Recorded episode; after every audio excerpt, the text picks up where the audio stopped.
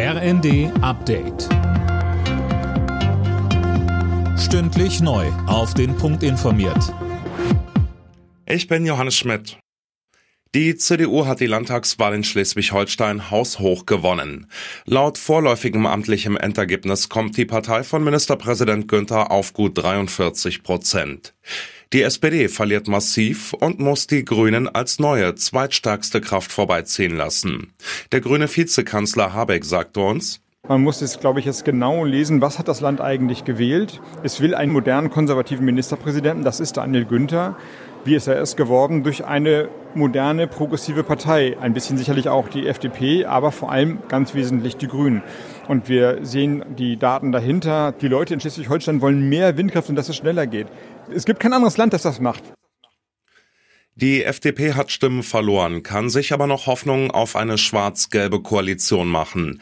Der SSW, die Partei der dänischen Minderheit, legte zu, während die AfD nicht mehr im Kieler Landtag vertreten sein wird. Bundeskanzler Scholz zeigt sich sicher, Kremlchef Putin wird den Krieg gegen die Ukraine nicht gewinnen. Er sicherte der Ukraine weitere Unterstützung im Kampf gegen Russland zu.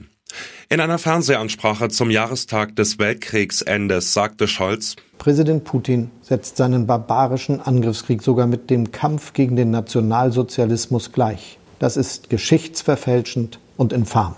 Dies klar auszusprechen ist unsere Pflicht. Die G7-Staaten und damit auch Deutschland werden künftig kein russisches Öl mehr kaufen. Das Weiße Haus hat diese Vereinbarung der G7 nach einem Videogipfel verkündet. Die Details aber sind noch offen.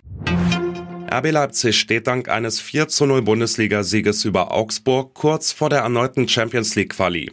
Auch Stuttgart darf hoffen, und zwar auf den direkten Klassenerhalt, nach einem 2 zu 2 bei Bayern München. Außerdem spielten Frankfurt und Gladbach 1 zu 1. Alle Nachrichten auf rnd.de